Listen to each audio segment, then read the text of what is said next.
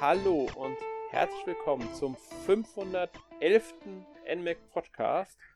Heute sind wir Alex und bei mir ist heute für eine, ja, sagen wir mal leicht gruselige Podcast-Folge im Oktober Markus. Ja, hallo Alex, hallo liebe Zuhörer, das ist richtig. Ich meine, ein bisschen, äh, ja, sagen wir mal so, äh, es ist ja jetzt wieder Herbstzeit, Halloween. Zumindest das Thema äh, gibt es auf jeden Fall her, definitiv. Ja, also vom Podcast Veröffentlichung sind es noch sechs Tage bis Halloween. Und wir wollten schon länger über das Darkstalkers Franchise mal reden. Und haben uns immer gedacht, das ist eigentlich so ein Thema, das man gut um, also im Oktober besprechen kann. Definitiv, ja. Ja, weil Darkstalkers ist ja, wenn man mal die Capcom Fighting Game Reihen sich anschaut, die, ähm, bei der man am, ja, die eigentlich so, dass das ganze Monster, Halloween, also Halloween jetzt nicht direkt, aber das ganze Monster, Grusel und so weiter am ehesten nutzt, was natürlich auch an den Charakteren liegt. Da gehören ja auch Vampire oder Sukubi dazu. An den ähm, ja, Leveln, also an den Settings, in denen man kämpft und so. Also, ja, auch von der Story her passt. Und deswegen haben wir uns gedacht, ja, ist doch eigentlich ein ganz gutes äh, Thema für den Oktober, beziehungsweise für unseren Podcast, der kurz vor Halloween erscheint. Ganz genau. Ähm, auch der japanische Name deutet es ja schon an. Mit des, es heißt ja nur bei uns Darkstalkers. In Japan heißt die Reihe schlicht Vampire. Genau, sehr simpel, aber zeigt ja auch schon zumindest so das Setting, worum es geht. Obwohl natürlich mehr als nur Vampire in dem Spiel auftauchen. Ja, natürlich, das, das stimmt. Ich könnte jetzt gar nicht sagen, warum der äh, Name ähm, Vampire gewählt wurde, muss ich ganz ehrlich sagen. Habe Gut, der hat, irgendwo gelesen. Ja, sagen wir mal, der, der, der Protagonist ist halt, der, das, sagen wir mal, der Hauptprotagonist ist halt ein Vampir. Das wäre das Einzige, ja, wobei was sich im Laufe der Jahre ja, also der Hauptprotagonist ist mittlerweile nicht mehr der bekannteste Charakter. Das ist korrekt, das ist lustig, ne? Das ist, das ist tatsächlich, äh, aber ich denke mal, daher kommt's, ne? Ja, ich denke auch, das wird mit, ähm, das ist, ähm, ist es Dimitri? Dimitri, genau. Dimitri Maximov? Dimitri Maximov, genau. Ist der, ist der Vampir, meine ich nämlich auch. Richtig. Wobei es gibt ja noch mehr. Es gibt ja auch noch den ähm, äh, Dampir, oh, das ist Donovan, Donovan, Donovan Bane. Genau, der ist der Vampirjäger. Ja? ja, der ist ein Dampir, also halb Vampir, halb Mensch und so. Ja, das ist immer dieses typische, ne? Dieses Vampirjäger sind immer halb Vampire selbst, so und ne, so hier der, der, der hier, ähm, doch der, ähm, sag schnell hier, äh, Alucard von, von äh, Castlevania ist ja auch irgendwie ein halb Vampir oder äh, ähm, hier Blood Rain ist ein Dampir, ne? Also, mhm. Also die sind aber diese Vampirjäger haben irgendwie immer was gegen ihre eigene Spezies irgendwie. Ja, oder, irgendwie schon. Oder Blade auch. Mhm. Ne? Ja. Ähm, wenn man jetzt durchschaut, dann ist Donovan tatsächlich der fast der einzige, ist nicht der einzige, aber fast der einzige, der was Menschliches hat. Es gibt noch eine einzige Figur, die tatsächlich in diesem Franchise äh, als Mensch bezeichnet wird. Mhm. Ähm, also als klassischer Mensch. Ähm, wenn man jetzt von Victor von Gerdenheim absieht, der ja ein wiedererwecktes äh, menschliches Konstrukt ist, also ein Frankenstein-Monster, wenn man so will. Gut, und äh, äh Raptor ist ein Zombie, ne? letztendlich. Genau, aber das ist ja kein Mensch mehr. Nee, genau. Deswegen. Achso, ja. Gibt halt noch, mhm. Es gibt einen Charakter, der rein äh, wirklich als Mensch bezeichnet wird. Das ist äh, Baby Bonnie Hood. Mhm. Äh, das ist ein Charakter, der auf Schnee, äh, Rotkäppchen basiert mhm. und schlichtweg eine Serienkillerin ist. Genau. Äh, was natürlich bei ihrem, wenn man sich das Design von ihr anschaut, also als kleines Mädchen äh, mit den typischen Rotkäppchen-Kleidung, die aber dann mit äh, Uzi und, und so weiter. Ja, was die alles, was die alles in ihrem Körbchen hat. Ne? Also, ja, genau, das ist schon heftig. Mhm. Aber wir, wir greifen vor. Wir genau, wollen, wir wollen jetzt nicht aber, zu viel. Kommt genau, aber so kann man gutes Setting halt beschreiben. Mhm. Die Geschichte vom ersten Spiel ist relativ simpel. Äh, ein Alien-Dämon mhm. namens äh, Pyron äh, ja, fällt auf die Erde ein und die äh, gefährlichsten, fürchterlichsten Monster der ähm, Erde sind halt die letzte Verteidigung für die Menschheit. Das ist so ganz blöd. Äh, es ist die Story vom Spiel. Genau. Vom ersten Spiel. Genau. Sie haben über verschiedene andere Wege, unter anderem die weiteren Teile, die Story immer mal wieder ein bisschen weiter ausgebaut. Da werden wir gleich auch noch drauf eingehen. Wir wollen erstmal so über die, die, die das Franchise an sich reden. Mhm. Ähm, Darkstalkers nutzt, wird gerne als Gothic Fiction mit Horror- und Fantasy-Elementen bezeichnet. Passt, ja.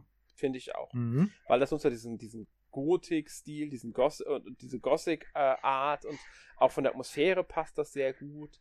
Horror-Fantasy-Elemente sind schon durch Charaktere mit drin. Ähm, auch wenn sie da keine offiziellen Lizenzen jetzt nutzen, was ja auch gar nicht notwendig ist. Nö. Sie haben halt komplett eigene Charaktere erschaffen. Ähm, und ja, genau. Das erste Darkstalkers ist äh, im Juli 1994 für Arcade-Hallen erschienen, also Mhm. als Arcade-Automat. Ähm, sowohl in Japan als auch weltweit.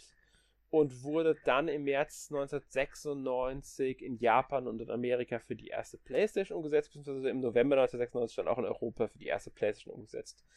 Äh, später kamen noch weitere Versionen für PlayStation 2, PlayStation 3, durch Sammlungen auch für andere Systeme. Da werden wir dann auch später nochmal drauf eingehen, besonders dann, wenn es darum geht, äh, wie die Spiele heute noch spielbar sind, weil das vorweggenommen, zumindest die Hauptteile sind alle heute noch spielbar. Genau.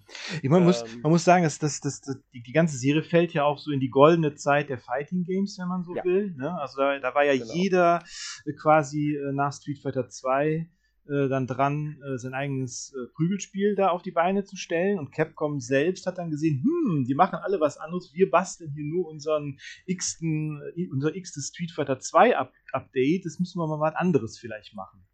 Ja. Ne? Und Capcom hat ja noch weitere, sich an weiteren, derzeit an weiteren Spielen versucht, die ähm, dieses Fighting-Game abgreifen können. Mhm. Das war ähm, Cyberbots damals Mhm. ähm, und Red Earth. Genau. Red Die Earth? beide, wenn, ich- wenn ich mich erinnere, nie eine Fortsetzung bekommen Nee, haben. aber ich glaube, Red Earth war ein bisschen später, oder?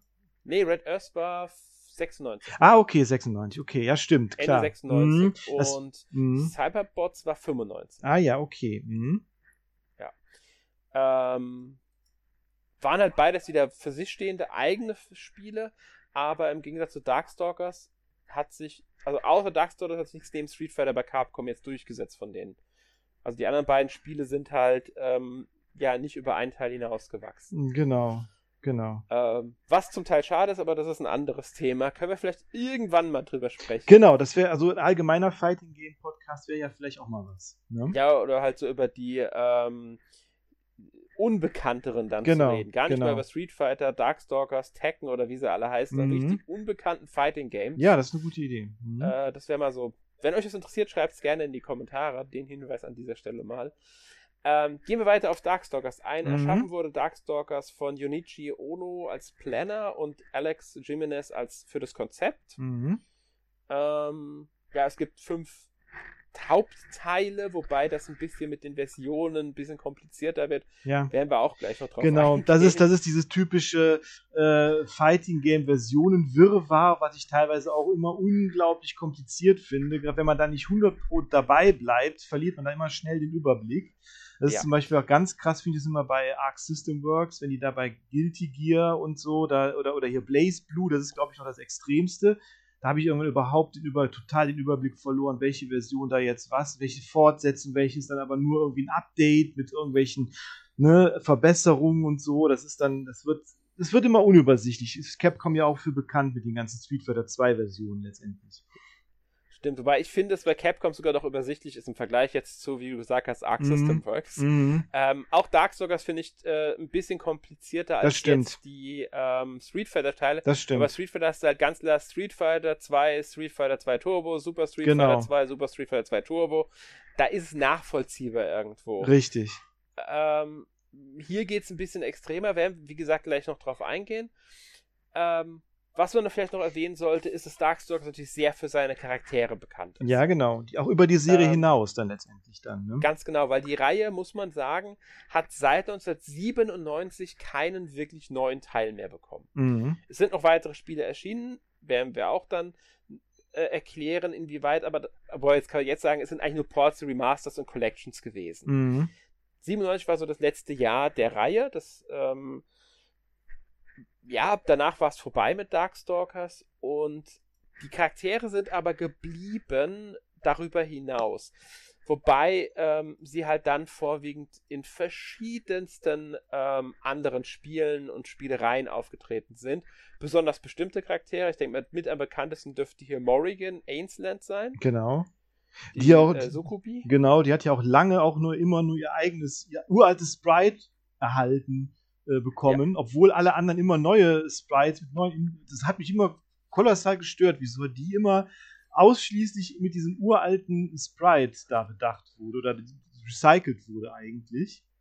Ja, Ne? ich denke, das liegt wirklich daran, dass, ähm, also sie wurde ja von Alex Jimenez auch geschaffen. Mhm. Ich denke, das liegt daran, dass sie eben diesen Wiedererkennungswert hat. Mhm. Und man muss es halt einfach sagen, ihr Design ist auch ein bisschen auf dieses, ähm, diese Sexiness, diese Erotik, was Mhm. natürlich bei einem äh, Succubus passt, Natürlich. gemünzt. Und ich denke, dass dieses Design auch ähm, gerade in Japan mit Merchandise sehr, also dieser Charakter war, ist, hat, es gibt Merchandise. Mhm. Wenn man zu Darkstalker Sammelfiguren findet, dann Zu ihr. zum Großteil zu ihr. Ja, genau. Es gibt auch andere, aber der Großteil ist wirklich Morrigan. Genau, nur so in Marvel vs. Capcom und so, da hat sie dann halt immer noch das gleiche Sprite wie im, äh, wie im ersten Darkstalkers, während die anderen noch Ja. wesentlich mehr Animationsphasen haben und so. Fand ich, immer, fand ich immer ein bisschen lustig. Aber gut. Mhm.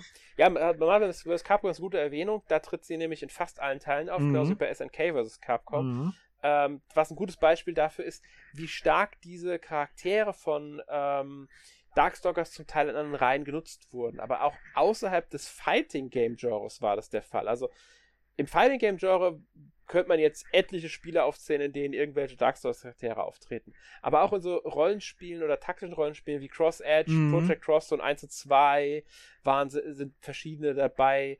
Ähm, in dem Browser-Spiel, äh, Browser Social Card Game war das, glaube ich, äh, Onimusha Soul waren, da, Ah ja, waren okay. dabei. Mhm. Ähm, in Psy, äh, Psychios ähm, Dreamcast, äh, Shoot'em Up Gunbird 2 war sie, war Richtig. Morrigan tatsächlich ein Gastcharakter, ein Tatsächlich. Ja, richtig. Äh, mhm. Ich glaube, in der nordamerikanischen Version von Wheel of Golf müsste Morrigan dabei gewesen sein. Ich weiß nicht, ob auch andere Dark Souls Charaktere dabei waren. Und sie war in der japanischen Version von Monster Hunter Frontier dabei. Ah, okay. Aber auch da bin ich mir nicht sicher, ob es andere, auch äh, andere ähm, äh, Dark Souls Charaktere auch geschafft haben. Scott Pilgrim vs. The World, The Game, ist Mhm. auch ein Beispiel für ähm, Gastauftritt von Darkstalkers Charakteren. Ach, okay. Und ähm, das Kostüm von ihr kommt zumindest auch in Dead Rising 4 vor. Naja, natürlich. Da haben sie ja sowieso, da ist auch Mega Man und die äh, Genau. Kobon und so dabei, ne? Genau. Das kann Frank West Mhm. in dem Spiel tragen, genauso wie Sean Lee's Outfit und das von etlichen anderen. Also nur um Mhm. hier mal ein Beispiel zu geben, anhand von Morrigan jetzt besonders, weil sie halt, wie gesagt, der bekannte Charakter ist, sie ist aber nicht der einzige, auf den das zutrifft. Ähm, wie diese Charaktere in anderen Spielen genutzt wurden. Auch Felicia zum Beispiel, die ja äh, dieses Katzenmädel, das auch, muss man dazu sagen, auch hier, das ist so eine Sache, die sich in der, bei den weiblichen Charakteren zum Teil sehr stark durch die Reihe zieht, diese Erotikhaftigkeit. das stimmt. Wobei das wirklich auf die Charaktere ankommt. Es ist nicht bei jedem Charakter so. Mhm. Ähm, Baby Bonnie Hood zum Beispiel, also die Rotkäppchen, da ist das nicht. Nein, definitiv nicht. ähm, auch sie hat viele Gastauftritte gehabt, also Felicia meine ich, Mhm. hatte viele Gastauftritte. Ähm, und ja, da merkt man halt so diesen, diesen, diesen Unterschied. Mhm. Und auch interessant, um hierbei bei den Vergleichen zu bleiben, Morrigan hat eine Schwester namens Lilith. Genau. Die ist, glaube ich, weiß gar nicht, ob die, die jetzt vom ersten Teil war. die Nee, nee, äh, nee, Ich nee, glaube, die nee. ist erst tatsächlich mit, mit dem dritten Teil dazu gekommen. Also nicht im dritten Spiel, sondern mit dem als äh, Darkstalkers 3 bekannten Teil, auch Vampire Xavier bekannt, Genau. wie gesagt, ein bisschen kompliziert, ist sie erst dazugekommen, war damit nur in zwei Spielen wirklich dabei. Ähm, die Beziehung zwischen den beiden, rein spielerisch, Moveset und so weiter, wird als Vergleich Ryoken angebracht Genau. wie Lilith und äh, Morrigan zueinander stehen. Gleichzeitig haben sie dann diesen Rivalen, Dimitri, Mhm. ähm, was bei Rio Ken ja dann auch, die haben ja auch ihren Rivalen mit, äh, wer war das nochmal in Street Fighter? War es Akuma? Genau, natürlich. Ja, genau. Ja, gell? Meine ich Mhm. nämlich. Mhm. Also man merkt hier schon die Vergleiche, die da so vorhanden sind, ähm, von äh, den Reihen innerhalb von Capcom. Aber Genau. wie gesagt, wir haben, jetzt über, wir haben jetzt drüber gesprochen. Wir können jetzt nicht jeden als Charakter durchgehen, natürlich. Es gibt nicht so viele, muss man dazu sagen. Ähm, ich Ab- bin mir jetzt gerade nicht ganz sicher, äh, wie viele es waren, aber ähm, Sie sind alle sehr äh, prägnant dafür, aber sie sind alle sehr, ähm, ja, sage ich mal, haben sehr viel Charme dafür, allesamt. Ja, es müsste, ich glaube, es sind knapp unter 20 Charaktere, wenn ich mich nicht ganz täusche. Aber ja, sie haben sehr viel Charme, sie sind sehr einzigartig, Mhm. sowohl im Design als auch beim Sp im, Spiel, äh, äh, im Gameplay, muss man dazu Mhm, sagen. Genau. Und ähm, ja, wie gesagt, sie, einige Charaktere sind wirklich bekannter als die Reihe an sich, aus der sie stammen. Ähm, mich würde es nicht wundern, wenn es viele gar nicht wissen, dass Morrigan ursprünglich aus einer Fighting Game Reihe kam. Das könnte man- Oder auch Dimitri oder Das könnte durchaus sein, ja, definitiv. Ja. Ja, also ich meine, neben Dimitri und, und Morrigan sind ja auch noch, also es sind ja es ist ja quasi sämtliche ähm, Standard, sag ich mal, Standard B-Movie-Monster sind ja eigentlich irgendwie vorhanden. Ne? Ja, das stimmt. Spiel. So. Wir haben äh, einen Vampir mit Dimitri, wir haben halt die äh, beiden Sokobi mit äh, Lilith und Morrigan, wir haben einen Alien mit Pyron, genau. äh, wir Mhm. haben einen Meermenschen, genau, Yuko, quasi haben Bigfoot dabei, Sasquatch, Genau. Bigfoot. Also äh, der- genau, der, der, der, äh, der Meermensch ist natürlich so ein bisschen das Monster aus der schwarzen Lagune. Ne, irgendwie. Genau. Dann haben wir einen Werwolf dabei mit John Telbane, den ich auch sehr cool finde. Also das ist ein Mhm. cooler Charakter, sehr cooler Charakter. So der, so der Werwolf, der nicht gerne Werwolf, der halt ein, äh, äh, sein will, der halt ein äh, Gegenmittel gegen seine Krankheit sozusagen haben möchte. Ne? Wir haben eine Mumie Genau. mit Anakaris. Der finde ich, der Genau. hat, der hat äh, sehr abgefahrene Moves, finde ich so. Der ist äh, so, so sehr, über, sehr überraschend abgefahrene Moves. Da würde ich, die würde ich fast so sagen, so einer der Charaktere, der die überraschend abgefahrensten Moves überhaupt in einem Kampfspiel hat. So, zumindest so, Mhm. so wie der Faust von äh, Guilty Gear. Der ist zwar nicht zu toppen, aber Anakaris kommt so ein bisschen dran, finde ich. Ja. Äh, Wir Ja. haben auch noch Victor von Gernheim, den wir schon erwähnt haben, als Genau. Frankenstein-artiges Monster. Genau. Wir haben sogar einen Roboter mit äh, Huizil. Huizil, genau, ist halt so ein, so ein äh, Maya-Roboter, ne? So Ganz Maya. Ma also von den Maya. Äh, Äh, wir genau, haben eine Yangshi aus Genau. dem Chinesischen genau. äh, mit Hi- Xian Ko. Eine Genau, Wehrkatze haben wir. Genau, ich meine, äh, Sienko ist ja auch, glaube ich, sehr bekannt. Die kamen auch in diesen ganzen Cardfighter und so, kamen die alle. Kamen Ja, und in den, äh, vor. genau, äh, hier in Xianco hat auch einige Gastauftritte gehabt. Sogar, ähm, ah, ich bin mir jetzt nicht mehr ganz sicher, sie waren spielbarer Charakter in Namco Cross Capcom. Mhm. Und ich meine zusammen mit Fong Li, ähm, das ist ein Charakter, oh Gott, Fong Li kam, glaube ich, aus Resident Evil. Und in Mhm. Resident Evil, in einem Resident Evil Spiel, ähm, also Fong Li ist aus Resident Evil und ich glaube, zusammen sind äh, Sien Ko und Fong Li in Project Cross Zone als Paar unterwegs, wenn ich mich nicht ganz. Ach, täusche. okay. Ja, genau. Ja, die, die, ich glaube, die von. Aber nee, nee, stimmt nicht. In Namco Cross Capcom waren die, das waren die zusammen als Team. In Project Cross Zone war sie mit äh, dem, dem, äh, mit Frank West in einem Team. Ah, okay. Die, ich glaube, die, die von Genau. ist aus diesem äh, Gun Survivor, ne? aus diesem äh, Light Gun Shooter, glaube ich, oder? Ja, ganz genau. Mhm, genau. Ich genau. weiß gerade nur nicht, ob der bei uns indiziert ist. oder Nee, deswegen habe ich den Ach so, ach so, noch okay. ich glaube nicht. Ich glaube nicht. Dass, Ja. Mhm. Genau. Ähm, genau, wen haben wir noch? genau. Äh, wir haben, äh, ja, Lord Raptor, den haben wir eben ernannt als äh, Rock-Zombie. Der basiert so ein bisschen Genau. auf dem Maskottchen von, von Iron Maiden, glaube ich, auf dem Eddie, glaube ich, so ein bisschen. Ja, oder? würde ich auch sagen. Es erinnert schon ein bisschen an den. Mhm, Genau. Aber wir wir merken schon, ist es sehr, sehr viel Unterschiedliches dabei und halt diese klassischen Charaktere auch. Ähm, aber wie gesagt, wir wollen jetzt nicht alle durchgehen. Nee, nee, klar, natürlich nicht. Aber nur um zu zeigen, wie viel Vielfalt da drin ist und das halt dann auch noch mit ähm, äh, Gameplay-Unterschieden sehr starken. ja, auf jeden Fall, definitiv. Ja. Ne, also Oh, Bibi, Bibi Hood zum Beispiel, die wir auch schon erwähnt haben, die, die spielt sich auch komplett halt anders als, als jetzt äh, äh, Anakaris, der halt sehr, äh, ähm, sehr gemächlich, äh, so eine riesen, riesige Mumie halt, ne? Mhm. ist, halt- ist, ist halt nicht sonderlich wen- wendig. Also man hat natürlich so diese Standard äh, Fighting Game Unterschiede zwischen agilen Charakteren und großen, dicken, schweren mit, mit die viel Schaden verursachen und so, aber ist auch alles noch so ein bisschen differenziert, indem auch die ganzen Animationen, was die alles können, sozusagen. Ne? Ja. Ne? Ganz genau. Ähm, ja. Wir haben es schon erwähnt, es ist ein Fighting Game. Es ist, äh, und wir haben es auch schon über das Gameplay mehr oder weniger gesprochen, die Unterschiede zwischen Charakteren. Es ist halt ein klassisches Fighting Game, die Reihe. Genau, also 2, Es gibt 2D. ein paar Besonderheiten, genau. ähm, aber so in erster Linie geht es halt wirklich darum, die ähm, Lebenspunkte runterzuhauen äh, und zu gewinnen. Genau. Ne? Also der hat auch äh, klassischerweise keinen großen Singleplayer-Modus. Es gibt halt den Arcade-Modus, wo jeder Charakter dann am Ende äh, ein eigenes äh, Ende hat quasi, aber jetzt mehr äh, ist es da leider nicht. Ne? Also nicht so wie in heutigen Fighting Games wie Mortal Kombat oder in Tekken, wo die auch sehr viel Singleplayer haben, oder Soul Calibur, die sehr viel Singleplayer-Modi haben, ist halt hier so nicht. Ne? Aber ist ja allgemein bei den Capcom-Spielen tatsächlich nicht der Fall, dass die viel. Naja, heutzutage hat sich geändert. Also Mhm. Street Fighter 6 hat einen enorm großen Story-Modus. Ja, genau, stimmt. Das hat jetzt mal was, Ähm, was mehr. Mhm. Aber gerade in den 90ern war das ja üblich, dass die Fighting Games kein, also da hat kaum Fighting Game einen Story-Modus oder gar eine Kampagne gehabt. Nee. Das waren nee. eher die Ausnahmen. Mhm. Und ähm, gerade bei Capcom war das halt nicht vor, aber vorhanden. Aber dieser Arcade-Modus erzählt ja im Groben schon eine Geschichte für jeden Richtig. Charakter. Genau, es gibt einen Und- Endgegner, ne? Es gibt einen Endgegner immer und in dem ersten, in den ersten Teilen sind es ja zwei quasi und dann im dritten dann Ja, einer. genau. Ja. Mhm. Ich glaube, im ersten Teil ist auch dieser, dieser Dämon, dieser Pyron, dieser Alien-Dämon auch nicht ähm, Spielbar, ne? spielbar. Genauso Mhm. gilt das für diesen ähm, Roboter. Roboter. Mhm. Huitzel.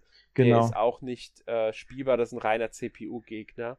genau. Ähm, ist danach Genau, ist, halt- ist halt genau wie in, wie in Street Fighter 2, da sind ja auch erstmal die, die vier Bosse nicht spielbar, erst in den späteren Teilen sind die spielbar. Ne? Genau. Ähm, ich würde sagen, wir gehen noch mal ein bisschen auf die Spiele an sich ein. Mhm. weil gibt ja dann halt diese paar Spiele. Angefangen hat alles mit dem, mit, mit ähm, hier Darkstalkers The Night Warriors, also so Mhm. heißt es bei, äh, im Westen, in Japan, da ist natürlich Vampire The Night Warrior. Da ist sogar Einzahl. Night Warriors in Einzelzahl umgesandt wollen, Mhm. ähm, ursprünglichen. Aber es hat auch Vampire. Das ist der, da ist der Bezug, auch der, der, der Grundname ist ja schon Einzahl. Bei uns ist ja schon der Grundname der Reihe in die Mehrzahl. Ich denke, damit hängt das auch zusammen. Mhm. Ähm, Im Westlichen bezieht sich der Name stärker auf alle Kämpfer, im Japanischen auf den Hauptcharakter tatsächlich. Auf den Dimitri. Dimitri. Mhm. Ähm, der zweite Teil, der 1995 erschienen ist, also zum ersten sei vielleicht noch gesagt, das Spiel ist damals im Arcade erschienen, später PlayStation, PlayStation 3, 2, PlayStation 3 Umsetzungen und weitere, die wir aber in einzeln, einzeln erwähnen aufgrund von Sammlungen und so. Mhm.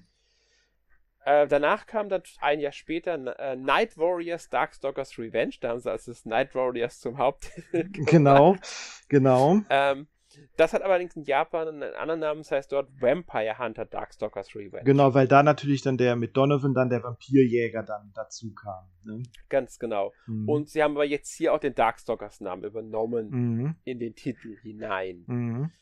Ähm, das Spiel ist damals für Arcade und Sega Saturn erschienen. Ja. Es gab keine anderen Umsetzungen äh, vor den späteren dann Portierungen, Compilations und so weiter. Ja, soweit äh, normal. Man muss dazu sagen, dass ähm, Night Warriors Darkstalkers Revenge als zweiter Teil zwar ein zweiter Teil ist, aber äh, eigentlich kein Sequel, weil die Geschichte im Endeffekt dieselbe ist. Ja, genau. Das sind, auch wieder die gleichen Endgegner, ne? Nur, nur, dass die halt dann spielbar sind diesmal, glaube Ganz ich genau. sogar. Ne? Und äh, Ja. ja, das, ist das, ne? das ist es halt mit dieser Versionsverwirrung. Also es ist halt hier tatsächlich sehr kompliziert.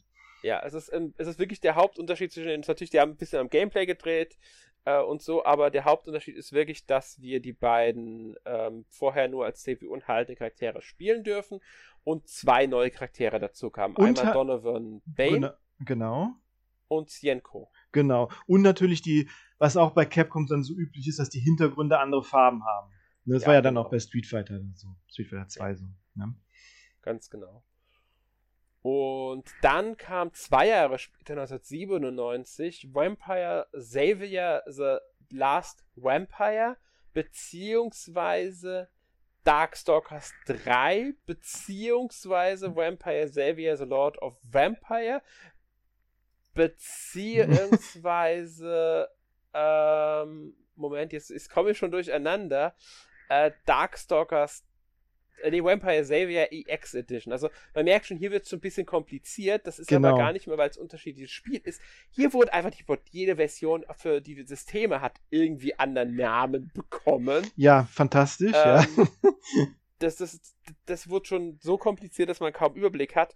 Äh, bei uns bekannt ist es vor allem als Vampire Savior World of Darkness. Warum da auf den Darkstalkers Namen verzichtet wurde, okay. verstehe ich nicht. Mhm. Allerdings haben sie es für die Playstation bewusst, denke ich mal, ähm, Darkstalkers 3 genannt. Das kann Zumindest gut sein. Ja, genau. Da haben wir dann ähm, ja jetzt auch einen neuen Endgegner dann auch da noch dabei, ne? Genau. Um mal hier die Namenswirrwarr zu erklären. Vampire Xavier World of Darkness ist der westliche Name. Vampire Xavier The Lord of Vampire ist der japanische Name. Die PlayStation-Version heißt im Westen Darkstalkers 3 und im Japan Vampire Xavier EX Edition. Genau, und am Ende dieses Podcasts machen wir ein Quiz. Nein, Quatsch. machen, wir, machen wir einen Test. Wer hat sich das alles gemerkt? Genau. ähm, hier sei gesagt, dass das Spiel ähm, halt ein paar neue Charaktere hinzugefügt hat. Eigentlich würde ich sogar fast sagen, ähm, alle, die bisher noch gefehlt haben. Genau. Und noch einen sehr coolen Endgegner. Also Jeddah finde ich ziemlich cool als Endgegner, muss ja. ich sagen. Also der genau, Jeddah ähm, ist ein sehr, war auch direkt spielbar. Man muss hier sagen, dass ähm, hier gibt es eine Ausnahme, einen Unterschied zwischen der Konsole und der Arcade-Version. Und zwar Donovan Bain, beziehungsweise Dean Anita, die ja ähm, irgendwie mit ihm zusammengepackt sind. Mhm.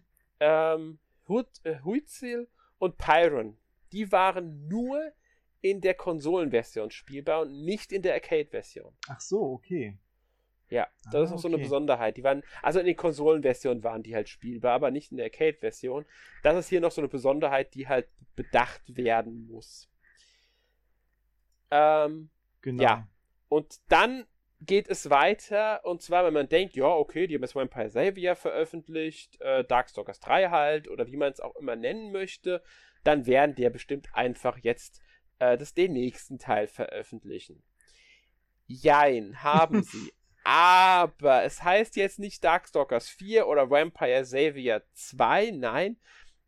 Es heißt erstmal Vampire Hunter 2 Darkstalkers Revenge. Das heißt, der zweite Teil kriegt jetzt eine Fortsetzung. Im Japanischen heißt das Spiel da so. Weil es nur in Japan erschienen ist. Damals. Das ist die Besonderheit. Die nächsten beiden Teile sind nämlich nur in Japan erschienen. Parallel zu diesem Spiel ist noch Vampire Savior 2 erschienen mit dem Untertitel The Lord of Vampire.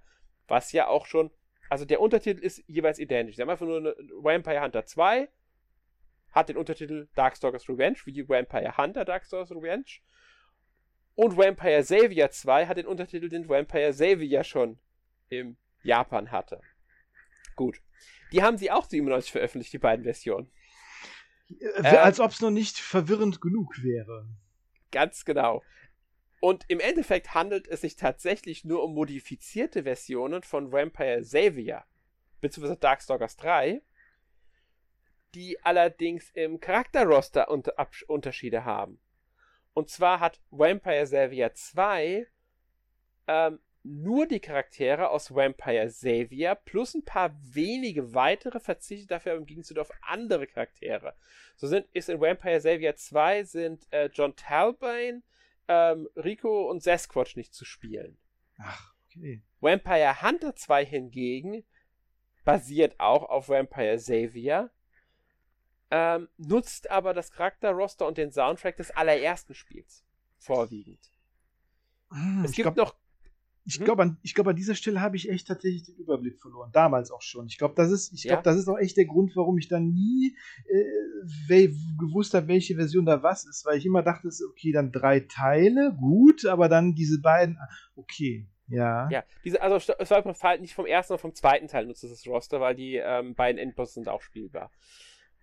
Ähm, aber das ist der Hauptunterschied jetzt, dass hier die Charaktere im zweiten Teil benutzt werden bei Vampire Hunter 2, also für, aus Night Warriors. Ähm, außerdem wird, wird Musik aus Vampire Hunter 1 benutzt. Zusätzlich haben beide Spiele noch ähm, äh, irgendwelche Bonuscharaktere. Ich bin mir aber gerade jetzt nicht mehr sicher, wer das war. Es ist hier Oboro Bishamon. Das ist der Bishamon, das ist ja der, dieser Genau. Samurai mit dieser lebenden Rüstung. Der, da gibt es eine alternative Version von dem. Oboro Ganz genau, Bishamon, stimmt, das war das. der ist da drin. Und, und Shadow ist noch drin als Bonus. Richtig, Weil ich jetzt genau. nicht genau weiß, wer, äh, wer Shadow war. es ist einfach, es ist einfach ein, so eine Art, sieht aus wie so eine Art Geist. Ähm, es ist mehr alternativer Gameplay-Modus als irgendwas. Das ist, ein, das ist quasi ja, ein, irgendein Charakter, der dann auch zufällig ausgewählt wird und Shadow ist dann hinter dem. mhm. Und ähm, genau, und das heißt dann, wenn du den, wenn du dann die Runde gewinnst, dann verlässt der Shadow diesen anderen, diesen Charakter gerade und hat da den gefallenen Gegner, den man dann im nächsten Match spielt, sozusagen. Ja, genau so irgendwie war das ganz genau so. Und dieses Mirror-Match, das haben die es, glaube ich, genannt. Das, Äh, Mir war das Mirror-Match, das ist wieder, das ist dann Marionette. Der sieht genauso aus wie dieser Ach Shadow. ja, genau. Ne, der sieht genauso aus wie dieser Shadow, aber äh, das sind dann quasi immer nur Mirror-Matches. So, quasi. Ja, Also, ganz genau so war das. Ist, man merkt schon, es ist ein bisschen äh, komplizierter. Mhm. Ähm, aber gut. Äh, wenn man es spielt, dann kriegt man das halt raus, dann logisch, man spielt es ja. Das ist jetzt so der Punkt, an dem die Reihe geendet hat. Mhm. Und wir müssen hier wirklich festhalten, die letzten beiden Spiele, also diese Zusatzversion von Vampire Savior bzw. Dark Souls 3 sind nie außerhalb Japans erschienen in der Ursprungsversion. Richtig. Damals sind sie auch nur in den Arcade-Hallen erschienen. Ich denke Mhm. mal, das war auch der Plan dahinter, einfach nochmal was in Arcade-Hallen rauszuwerfen. genau. Und dann nimmt man natürlich zwei verschiedene Automaten, die was anderes bieten und dann wirft man durch beide das Geld ein. Genau, das war natürlich auch der, auch der Grund für diese ganzen Street Fighter 2 äh, Updates und für, für Versionen letztendlich. Gen Ne? Ganz genau. Ähm, wenn man so ein bisschen sich mit beschäftigt, dann ist es gar nicht so kompliziert. Da merkt man, okay, ähm, ja, funktioniert. Ob man jetzt zwingend die beiden modifizierten Versionen braucht von dem dritten Teil, sei dahingestellt. Da kann man auch genauso gut den dritten Teil spielen. Der hat ja alle Charaktere drin. Mhm. Und ähm, ja, deswegen ist halt so die Frage, hm, braucht man das? Ähm, anschließend ist aber das Ganze noch weitergegangen, nachdem die Reihe beendet war, in Anführungszeichen. 2000 kam nämlich noch ähm, eine Dreamcast-Version raus von, also Mhm. all, wieder alles nur Japan, was jetzt kommt. Also zu, das, das jetzt.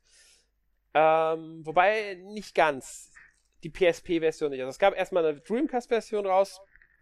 Das ist eine modifizierte Version von Vampire Savior, also von Darkstalkers 3, die ähm, alle Charaktere des Franchises beinhaltet und noch ähm, ein paar ja, speziellere Einstellungsmöglichkeiten bei den Charakteren, was die Varianten der Charaktere angeht und so weiter und so fort. Mhm.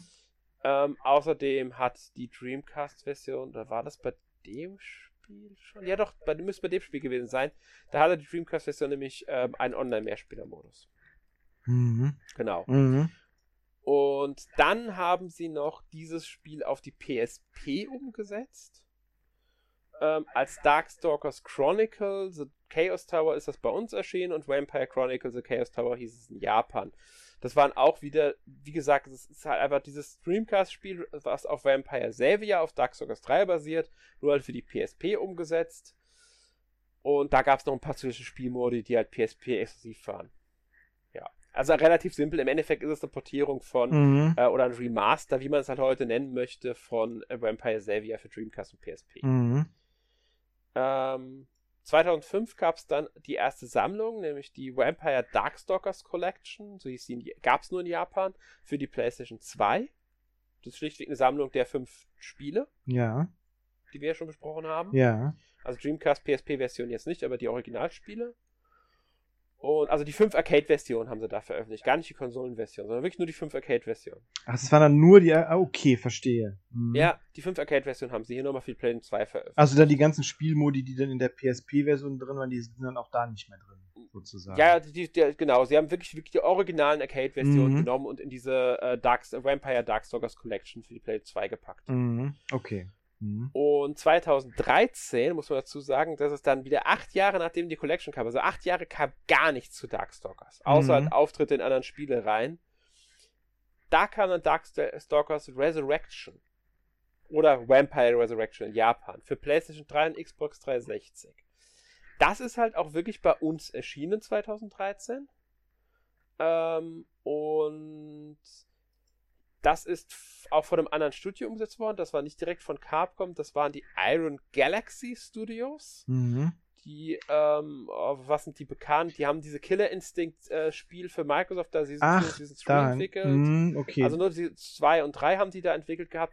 Sie hatten dieses Extinction entwickelt 2018 und Hm. letztes Jahr war Rumbleverse den äh, Ding. Ähm, außerdem haben sie ein paar Portierungen gemacht. Sie haben Bioshock 2 für die PlayStation 3 äh, mit umgesetzt. Äh, sie waren an Herr der Ringe, äh, Krieg in den Norden, an der Portierung beteiligt. Also sie haben viel mehr Portierungen als Mhm. eigene Spiele gemacht. Ich glaube, auch die PC-Portierung von The Last of Us Part 1 waren sie beteiligt. Ähm, für die Switch waren sie an der Metroid Prime Remaster, äh, an Metroid Prime Remastered beteiligt. Der Name ist auf jeden Fall bekannt von denen. Also ja, Iron also Galaxy sie, auch die ähm, Elder Scrolls, also die Skyrim-Portierung für die Switch ist von denen. Ah, okay. Mhm. Ja. Also sie sind eher ein Portierungsstudio als ein Entwicklungsstudio, haben aber auch ähm, schon immer wieder ähm, mal eigene Spiele veröffentlicht. Mhm. Genau. Und sie haben halt damals 2013 Darkstalkers Resurrection umgesetzt, nochmal, was ähm, im Endeffekt eine Version von Vampire Hunter und Vampire Savior, also Teil 2 und Teil 3 ist. Eine HD-Version, ein HD-Update für diese beiden Spiele, zusammen äh, ergänzt um halt Online-Spielmodi. Mhm. Ja, also, wenn man will, waren es Remaster von den Teil 2 und Teil 3. Genau, und ich denke, dass die Online-Spielmodi dann wahrscheinlich auch somit das Wichtigste dann war noch für so einen Port. Ne? Ich meine, dass man die dann halt, sage ich mal, dass man die aktuell dann auch spielen kann, sozusagen. Weil mehr. Ja, ich denke schon, Ja. das war damals so dieses. Außerdem gab es halt das PSN, Xbox Live Arcade, das war ja damals neu, dass genau, man sowas rein digital dann richtig. veröffentlichen kann, problemlos auf Konsole und, und ähm, deswegen haben sie das damals gemacht. Mhm, genau. Ähm, ja. Und dann war wieder Stille für neun Jahre. Mhm. Bis letztes Jahr im Juni, am 24. Juni 2022, die Capcom Fighting Collection kam. Mhm. Die hat ja ein paar Spiele umfasst. Da ist dann äh, Red Earth war auch dabei, glaube ich. Ne? Ga ganz genau, die hatte nämlich ähm, Cyberbots Full Metal Madness und Mhm. Red Earth, die beiden Spiele, die wir erwähnt hatten. mhm. Hyper Street Fighter 2 The Anniversary Edition ähm, von 2003 war mit drinnen. Ähm, außerdem Super Puzzle Fighter 2 Turbo, Super Jam Fighter Minimix Mhm. und erstmals alle fünf Darkstalkers Teile im Westen. Also die ersten drei hatten wir ja schon, aber diese Vampire Hunter 2 und Vampire Hunter äh, also Vampire Savior 2 gab es ja vorher nie. Die waren jetzt hier auch drin. Das heißt, alle Darkstalkers Spiele waren enthalten dieses Mal.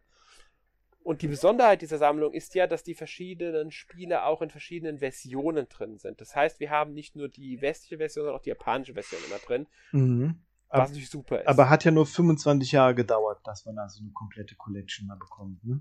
Genau, wobei das ja nicht mehr eine Darkstalkers Collection ist, sondern eine Fighting Genau, Collection. genau. Aber wenn man sich die Menge der Spiele anschaut, äh, macht Darkstalkers die Hälfte der ganzen Sammlung aus. Mhm. Weswegen man eigentlich sagen kann, wenn man Darkstalkers spielen will, dann kann man sich wirklich diese Collection kaufen, weil die Capcom Fighting Collection umfasst alles, was man von Darkstalkers braucht. Klar, keine Dreamcast-Version, keine PSP-Version, die äh, Resurrection-Version ist auch nicht dabei, diese HD-Neudefinition von, äh, den ersten, von Teil 2 und 3. Braucht man aber alles gar nicht, weil man hat wirklich alles, was man braucht von Darkstalkers in der Capcom Fighting Collection enthalten. Genau, deshalb ist und es ist auch der beste Weg, diese Spiele jetzt zu spielen, wenn man es möchte. Ganz ne? genau. Und es sind auch, ist auch eine super äh, Umsetzung, muss man dazu sagen. Also Mhm. wirklich, wirklich top umgesetzt. Ähm, kann man sich überhaupt nicht beschweren über die Portierung. Das, das läuft auf der Switch auch wirklich gut und ähm, gibt es natürlich auch für andere Systeme, für PlayStation, Xbox, PC. Ähm, ist, glaube ich, preislich müsste die bei 40 Euro liegen, die Collection. Gibt auch eine physische Version, glaube ich, oder? Meine ich, ich meine auch, ich bin mir nicht ganz sicher, ich glaube schon. Mhm. Und ähm, äh, ja, ist halt eine Sammlung von verschiedenen Fighting Games, wobei man nicht alles als Fighting Games bezeichnen kann, weil äh, zwei Spiele ja nicht direkt Fighting Games sind. Die werden wir auch gleich nochmal kurz ansprechen. Aber erst möchte ich ein anderes Spiel ansprechen. Mhm. Und zwar ein Spin-off, schrägstrich anderes Spiel aus der Darkstalkers-Reihe, das vielleicht dir jetzt gar nicht so bewusst ist. Nee, tatsächlich nicht. Nee. Und zwar Vampire. Das heißt dann also genau wie der erste Teil eigentlich. Nein, der erste Teil hieß ähm, Vampire the Night Warrior. Ganz genau. das, das weiß ich jetzt. Yes, ich hab's. Das heißt nur Vampire. Okay. Ähm, das ist ein sogenanntes Pachislo-Game. Also ein äh, Glücksspiel quasi. Eine Slot, eine Slotmaschine. Wie so viele, das ist das Schicksal, was, äh, was Konami-Spiel-Serien äh, normalerweise heutzutage erwartet, sozusagen. Ja, ist im ja. Juli 2009 erschienen. Ähm, nutzt äh, Elemente aus den Darkstalkers-Spielen, vor allem aus dem ersten Teil und das Artwork aus dem zweiten, aus dem dritten Teil. Ähm, ja, Allerdings gibt es auch irgendwie neue exklusive Charaktere für diesen Automaten. Aber ich bin ganz ehrlich, ich habe mich jetzt nicht tiefergehend beschäftigt. Ich finde es einfach nur lustig, dass das Ding einfach mhm. noch gab, weil es halt so typisch ist. Ja. Dass irgendwie gerade solche Reihen für sowas da. Genau, ähm, irgendwelche Reihen, die irgendwie äh, so ausgelaugt sind, wo die, die schon die schon seit Ewigkeiten keine Fortsetzung bekommen haben, da zack, kriegen sie einen Patchy-Slot auf die Nase gedrückt. Ganz genau. Ne? Und das ist halt auf Darkstalkers passiert. Genau. Gut. Ähm, das wollte ich nur erwähnt haben. Gehen wir da mal zu den Crossovern über und ich nehme jetzt hier wirklich nur ein Spiel mit rein, weil Auftritte von Charakteren in anderen Spielen wäre ein bisschen zu umfangreich, um das alles durchzusprechen. Ja, ja, haben wir ja auch schon erwähnt. Äh, ne? Wir haben es ja schon erwähnt, dass da wirklich viele, viele Auftritte stattgefunden haben. Es gab aber tatsächlich dieses eine Crossover, das ich hier mal hervorheben möchte, auch weil es in der Capcom Fighting Game Collection drinnen ist. Ähm, und zwar Super Jam Fighter Minimix. Das ist ein Puzzlespiel tatsächlich, ein Puzzle-Fighting-Spiel. Ähm, nicht wie das äh, Super Puzzle Fighter 2 Turbo, sondern hier ist wirklich noch Fighting Game Element, also ist Fighting Game, in dem halt auch Puzzle drin steckt. Mhm. Und das nutzt halt ähm, neben, also es sind enthalten Street Fighter Charaktere, mhm. Ryu, Ken, Zangief, Chun-Li, Ibuki und Sakura. Mhm. Aus Darkstalkers dabei sind Morrigan, Sien Ko und Felicia aus Red Earth ist Tessa dabei. Und da gibt es noch zwei mhm. äh, Secret Characters, die ich an dieser Stelle nicht verraten möchte. Ja, genau, aber die, die, die Tessa, die ist auch so ein Charakter, die außerhalb von, von ihrem eigenen Spiel, also die ja die eigentlich ja auch nur aus Red Earth bekannt, aber die kommt auch sehr oft vor. So in ja, anderen genau. Spielen. Ne? Ja, in Japan heißt sie übrigens Tabissa, nicht Tessa. Ah, okay. Ja. Aber ja, das ist, ich glaube, das ist so der einzige Charakter aus Red Earth, der in irgendeiner Weise noch äh, einen gewissen Bekanntheitsgrad hat. Richtig, die, die, die, die Hauptcharakter, also viele Charaktere sind einfach Bossgegner, weil da man ja, ne, ja. sich da ja nur einen Charakter immer auswählt und dann gegen eine Zahl von Bossen einfach kämpft. Riesige Monster. Ziemlich cool eigentlich. Ganz, ja, genau. Muss, wie gesagt, wir müssen da eigentlich mal irgendwann auch drüber mhm, sprechen. Auf jeden Fall. Ähm, aber ganz genau. Und dann ähm, gibt es noch als Gastauftritte halt neben denen, die wir ja schon erwähnt haben, dass viele Charaktere in anderen Spielen haben, aber das ist jetzt so wieder besonders, auch weil es in der Fighting Game Collection enthalten ist. Ähm, Super Puzzle Fighter 2 Turbo, beziehungsweise in Japan Super Puzzle Fighter 2X. Das ist ja so ein Oh, wie kann man das am besten bezeichnen? Es, kann man es mit Tetris vergleichen? Ja, schon, schon, ja, ja. So ein ja. paar, also, sagen wir mal so, wenn man jetzt Tetris erwähnt, weiß man ungefähr so, auf was man sich da so äh, einstellen kann. So, ja, ich mein, so, wobei es, glaube ich, ein bisschen mehr in diese eine Sega-Puzzle-Richtung Ja, Puyo Puyo, ne? Puyo Puyo nee, Puyo Puyo war es, glaube ich. Ich glaube, es war nochmal eine andere. Aber ja, auf jeden Fall, man kann sich in diese Richtung Spiel orientieren. Und da kämpfen halt wirklich zwei Charaktere gegeneinander. Das ist so wirklich so Fighting Game-mäßig aufgemacht. Und am Ende gesiegt, gewinnt halt einer. Genau. Und da tritt man halt mit diesen Charakteren der verschiedenen Spieler an. Und ich glaube, es gibt sogar Special Moves und sowas. Ähm, mhm. Ja, das wollte ich halt nochmal erwähnen. Einmal, weil es der Connection drin ist und dann halt, weil es ganz klar darauf basiert, dass da neben diesen Street Fighter Charakteren halt auch Darkstalkers Charaktere drei drin sind. Und dann gibt es ja noch etliche weitere Gastauftritte, die wir ja schon erwähnt haben. Mhm. Ja. Aber gut, ich glaube, das war alles zu den Spielen. Ähm, ich hoffe, es war ein für euch verständlicher Überblick. Ja. Ähm, es ist ein bisschen, äh, wenn man, wenn man, wie gesagt, wenn man sich mal mit reindenkt und sich mal einfach eine Liste anschaut, dann wird es sehr schnell klar, wie das Ganze aufgeteilt ist und was genau was jetzt bedeutet. Genau, und, und ich meine, wir haben jetzt, letztendlich ist es wirklich harmlos. Wir haben jetzt nicht über Arc System Works Spiele gesprochen. Ne? Ganz genau. Und im Endeffekt sind es wirklich nur fünf Spiele, um die es da geht. Ähm, und letztlich nur drei, wenn du so willst. Letztlich sind genau, es drei. weil zwei sind ja, nur Sonder sind ja nur etwas modifizierte Versionen vom dritten Spiel. Genau. Ähm, und in der, wie gesagt, in der Capcom Fighting Collection sind sie alle enthalten, wenn euch die interessieren. Aber wir wollen auch ein bisschen über den Tellerrand blicken und nicht mhm. nur über Spiele reden. Dann stelle ich dir jetzt erstmal die Frage: War dir bewusst, dass Darkstalkers außerhalb ähm, von Spielen existiert? Ja, ich wusste, also ich wusste, dass es eine äh, amerikanische Zeichentrickserie gibt, genau wie es ja auch von Street Fighter äh, auch eine amerikanische, so eine Saturday Morning äh, Serie gibt. Und ich glaube, die, die Darkstalkers äh, Serie ist genauso bescheuert wie die von Street Fighter. Äh, ja, ich denke auch. So ungefähr wird es schon hinkommen. Ich muss ehrlich sagen, ich habe sie nie gesehen. Immer nur Ausschnitte, aber das ist so, ja, hm, also nicht so doll, sah das so, ja. Ja, es sieht, es sieht auch nicht so doll aus. Ähm, ich weiß gar nicht, wer war für die, für diese amerikanische war es Grass Entertainment. Das kann gut sein, ja. Also das, die haben im Übrigen unter anderem auch eine Serie namens Street Fighter von 1993. Genau, das, das sind also dieselben. Siehst du, kann mir dann so der. Ja, okay, ist, ja, ich, deswegen gut, ja. Komm, dann äh, weiß ich Bescheid, ja.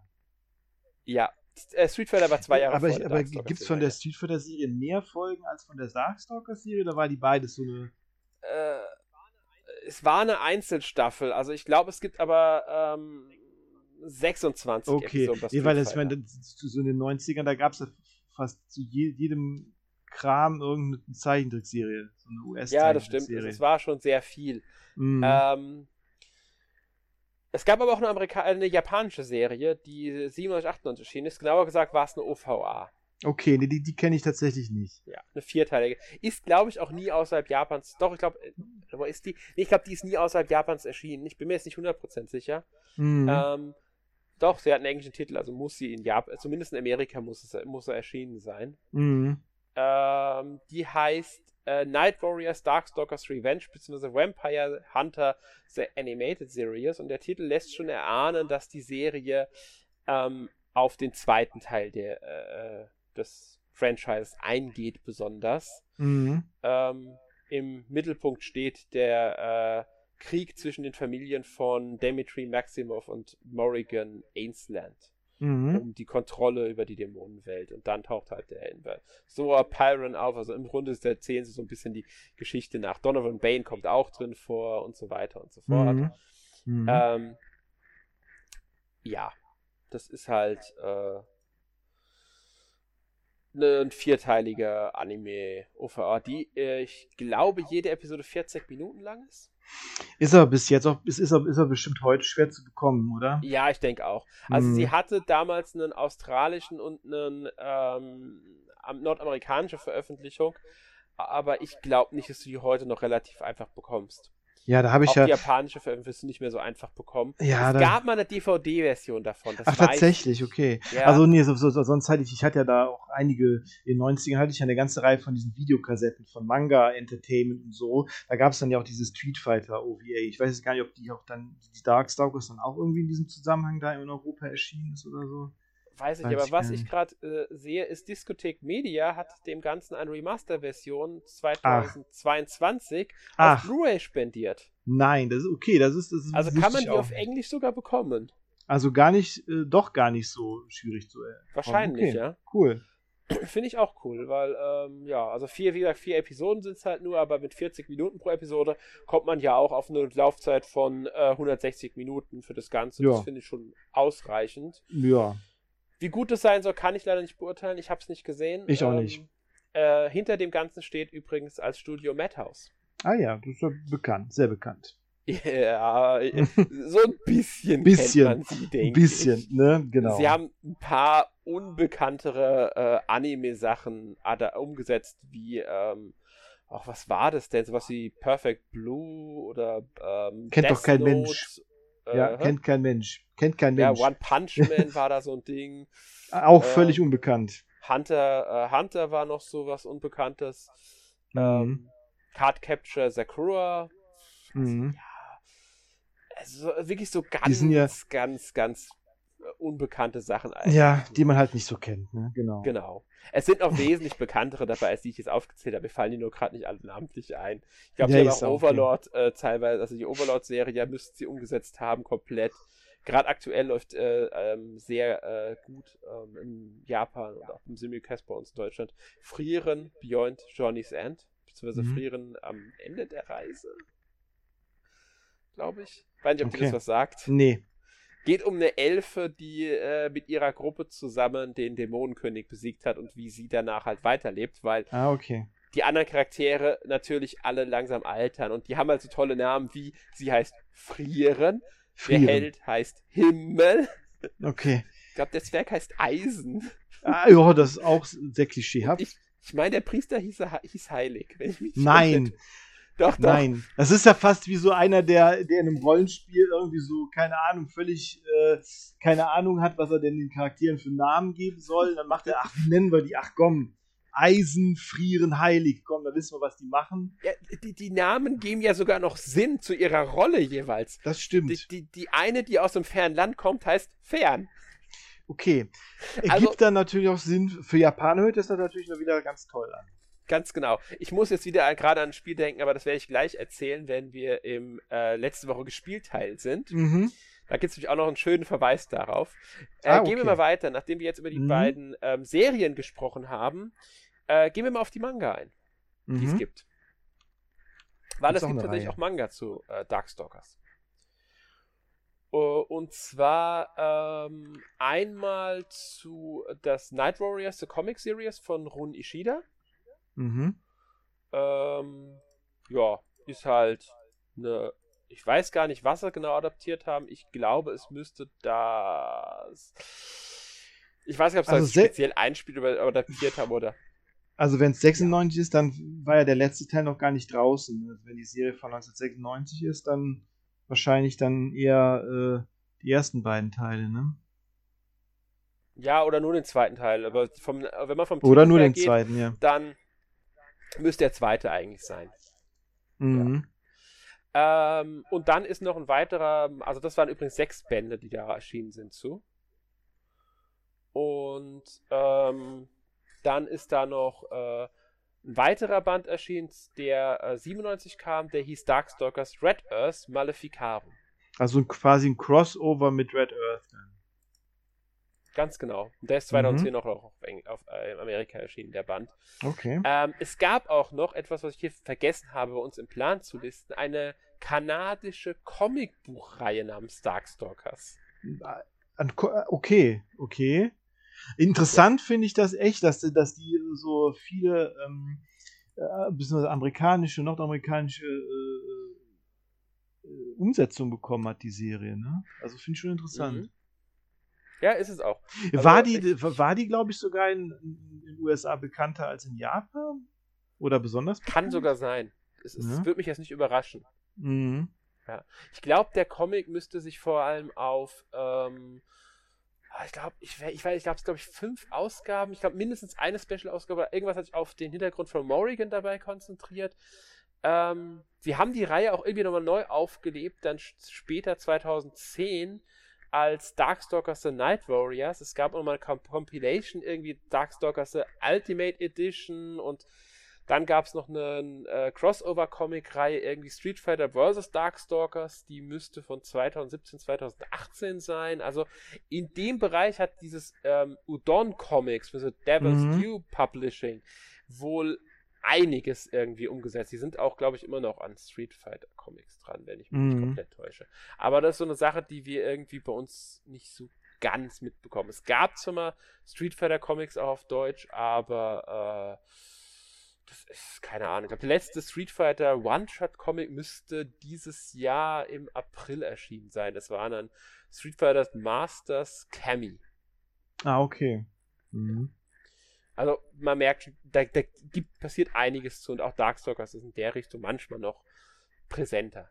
Halt. Mhm. Vor allem in Kanada halt, seltsamerweise. Komisch, echt interessant. Ja. Ja, und dann sind auch noch so Sachen wie ähm, Darkstalkers Graphic File, Darkstalkers Tribute und Darkstalkers Official Complete Works erschienen. Das sind quasi das, Artbooks, ne? Ja, vorwiegend. Also dieses erste Graphic File ist eine Sammlung von Screenshots, Storyboards und Konzeptart. Ähm, das Darkstalkers Tribute. Tribute ist ein Artbook zum 15. Jubiläum der Reihe gewesen. Wahrscheinlich ja noch mit vielen Gast, äh, Gastzeichnern und so, ne? Genau, da war dann irgendwie ein, verschiedene äh, äh, bekannte Manga-Artists haben sich beteiligt, äh, darunter mhm. der von hier äh, Trigun und Gungrave. Ah ja, ah ja, okay. Mhm. Ähm, und dann ist noch, das zum 20. Jubiläum haben sie dann Darkstalkers Official Complete Works veröffentlicht, was hat auch Artworks, also Sammlung äh, der Artworks von allen ähm, Darkstalkers Games, äh, Key Visuals, Charakterillustrationen und so weiter und so fort sollen enthalten sein. Mhm. Und witzigerweise muss man hier auch sagen, ähm, dass äh, der Großteil, es gab noch mehr als diese drei, ist nur in Japan erschienen. Mhm. Aber es diese drei ja, wurden. Hä? Nee, ich, es, es gab ja noch so ein, es, nee, es gab ja noch so ein, so ein, so ein Capcom Artwork, so ein allgemeines Capcom Artwork. Da waren dann ja, das gab's von, ne, da waren glaube ich auch Darkstalkers äh, Artworks. Ja, drin, war, war mit drin, ja. Ne, ähm, aber von diese drei, die wir jetzt namentlich genannt haben, sind auch auf Englisch erschienen und zwar genau wie die Comics bei Udon. Ja.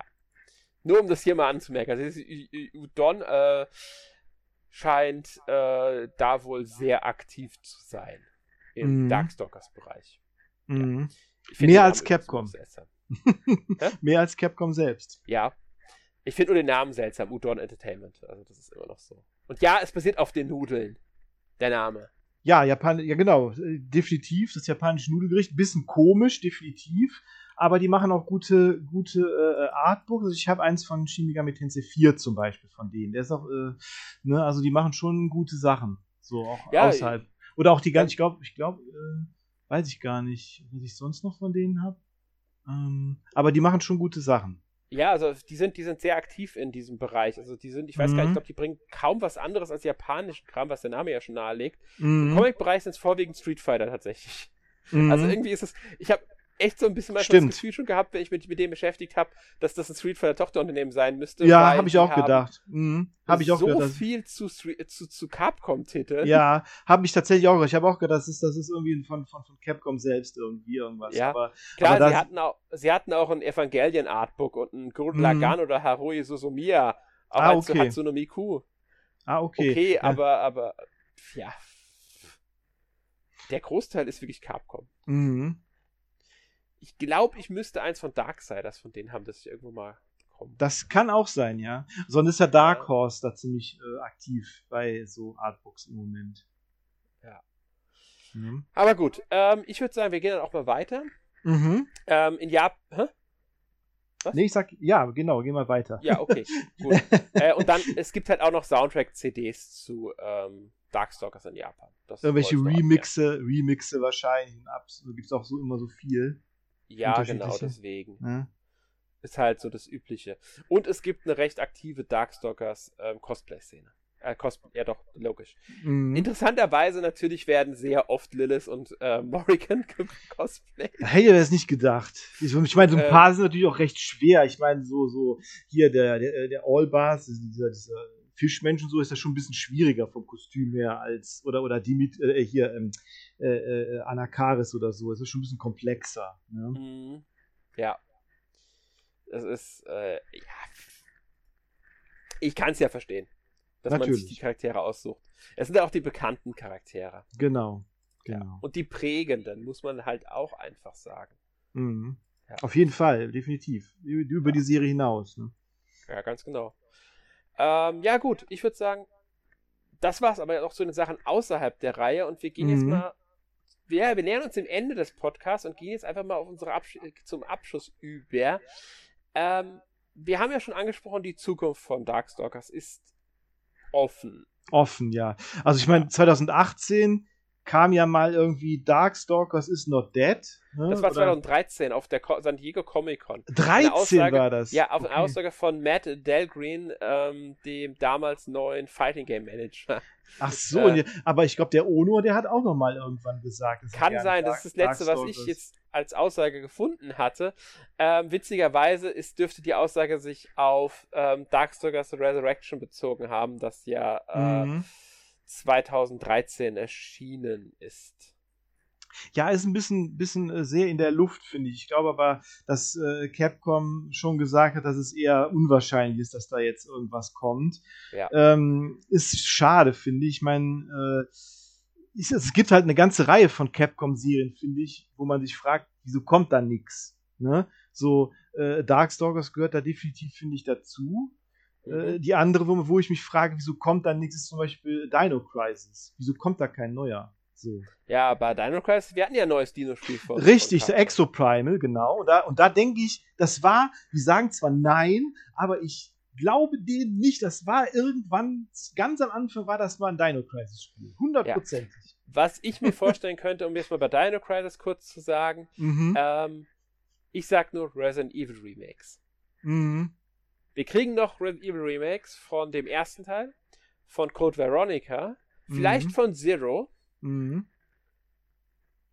Und warum sollte sich Capcom dann nicht mal daran versuchen, genau dieses Spielprinzip, diese Engine zu nutzen und ein Dino Crisis Remake auf jeden Fall, gerne. Ne? Also, ich denke, ich mein... sie, sie haben da auch ein bisschen so die Hoffnung, dass das ziehen könnte, eben wegen den Resident Evil-Spielen. Besonders wenn sie damit werben, mhm. das Remake des äh, äh, Klassik Kultklassikers von den Machern von, Re von Resident Evil 2 Remake, Resident Evil 4 Remake und so mhm. weiter. Wenn damit noch zu sich werben können, wäre das ein riesen Ding aber ich denke, die wollen das Team erstmal nutzen, um Resident Evil Remakes zu entwickeln. Mhm. die, die, beiden Teams sind ja zwei genau. Teams. Genau. Ja, die, die, die, die, die, die äh, sind zwar wieder sehr gut dabei, Capcom, aber die konzentrieren sich schon sehr auf ihre paar Standbeine so. Ne? Also ja, was eigentlich auch verständlich ist, weil klar. die bringen halt das Geld rein. Street Fighter mhm. und Resident Evil sind so die stärksten, sind mit die stärksten Marken überhaupt. Da ist eigentlich logisch. Und Darkstalkers war halt, es ist ein 90er-Ding und schon damals war es halt nie das, was äh, als Street Fighter hätte schlagen können oder so. Mhm. Mhm. Deswegen ähm, kann ich es schon irgendwo ein bisschen verstehen. Mhm. Aber es wäre natürlich schön, wenn jetzt äh, Darkstalkers nochmal eine Fortsetzung kriegen würde, einen neuen Teil. Ähm, ich rechne nur nicht mit.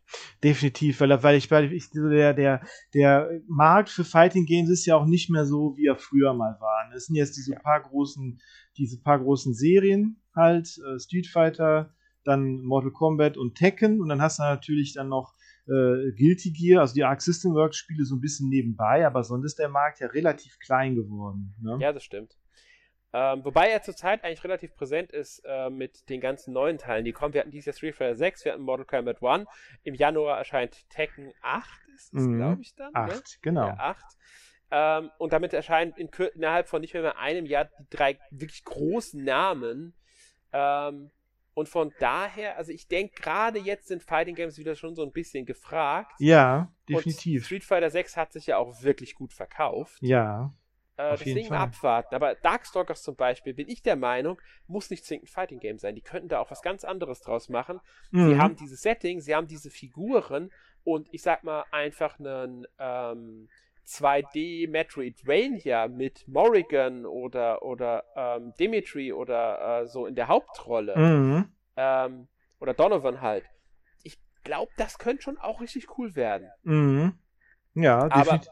Das wäre auch eine Möglichkeit, klar, ja. natürlich. Man, halt. weil vielleicht haben wir uns dann einfach zu sehr darauf eingeschossen, dass es unbedingt ein Fighting-Game sein muss. Ne? Aber klar, genau. kann, ja, kann ja was anderes also, sein. Also sowas fände ich auch eine sehr, sehr schöne Möglichkeit, da ähm, Darkstalkers zu nutzen als ähm, Franchise. Mhm. Auf jeden Fall. Definitiv. Ja, wäre wär cool. Ja, finde ich auch. Äh, gut, ja, damit sind wir aber durch mit dem Darkstalkers-Thema für mhm. heute. Ich hoffe, ihr hattet Spaß. Ich hoffe, ihr ähm, konntet etwas ähm, damit anfangen. Und ja, dann ähm, werden wir zu unserem obligatorischen Abschlusssegment übergehen. Letzte Woche gespielt. Markus, Du darfst anfangen. Ja, das äh, passt gut zu dem, was wir auch eben besprochen haben, denn äh, dieses Wochenende, also wenn der Podcast jetzt erscheint, ist es schon vorbei, aber an diesem Wochenende war halt die äh, Tekken 8 Closed Beta und ich habe tatsächlich eine Einladung bekommen und durfte daran teilnehmen. Und äh, bin sehr begeistert. Also es äh, macht sehr viel Spaß. War jetzt zwar nur, ähm, sage ich mal, also waren jetzt nur, dass man halt gegeneinander spielen konnte, also Online-Spiele möglich sind und diese Lobby konnte man sich angucken. Aber äh, wo Tekken drauf ist, ist auch Tekken drin. Also Tekken 8 ist definitiv ein Tekken-Spiel, auf jeden Fall definitiv. Ja. Und äh, Tekken äh, komme ich immer gut mit klar. So ähm, äh, ist auch eines der Fighting Games, wo ich auch einen Fuß auf die Erde kriege. Bei Street Fighter ich kriege ich nie einen Fuß auf die Erde, aber bei Tekken schon. Und äh, ja, sind 19 Charaktere sind äh, waren spielbar in der jetzt in der Beta, in der Closed Beta. Und äh, ja, meine Favoriten sind dabei. Äh, äh also Lilly war spielbar, äh, Asuka war spielbar, Yoshimitsu leider nicht und King war auch dabei. Deshalb waren, wie gesagt, meine Favoriten abgedeckt. Und ich habe natürlich auch mal die neuen Charaktere mal ausprobiert. Also, äh, ich weiß nicht, ob du die schon gesehen hast. Also, Sena, mhm. diese ähm, peruanische Kämpferin, die neu ist, mit ihrem Kaffeetick. Äh, die ist sehr cool, finde ich. Sehr lustig. Macht echt Spaß, die zu spielen. Und äh, Jun Kazama ist ja wieder dabei. Und äh, ja, also die sind alle super. Also ähm, klar, ich hatte jetzt nicht, äh, jetzt nicht so viel Zeit, aber äh, immer an den Abenden habe ich es eigentlich immer äh, gespielt am Wochenende und äh, ich freue mich aufs, aufs, äh, auf die Vollversion, wirklich. Auch weil da mit Sicherheit wieder viel Singleplayer-Modi noch dabei sind. Ich bin auch mal gespannt auf die Vollversion. Ob es Spiel wird, weiß ich noch nicht, aber gespannt bin ich drauf. Ja, also Tekken 7 habe ich ja tatsächlich die, die Platin-Trophäe mir dann auch geholt. Ah, Deshalb, ja, äh, ja, bin ich auf Tekken 8 sehr gespannt. Mhm. Deshalb, äh, ja dauert noch ein bisschen. Schade. Ja, Tekken ist bei mir schon seit der PlayStation 1 vorbei. okay. Ja, also Te Tekken 3 fand ich damals auch richtig gut. Ich meine, der erste kann man ja relativ vergessen. So heute, aus, aus Wobei ich auf der, ich habe auf der PS2 noch was gespielt.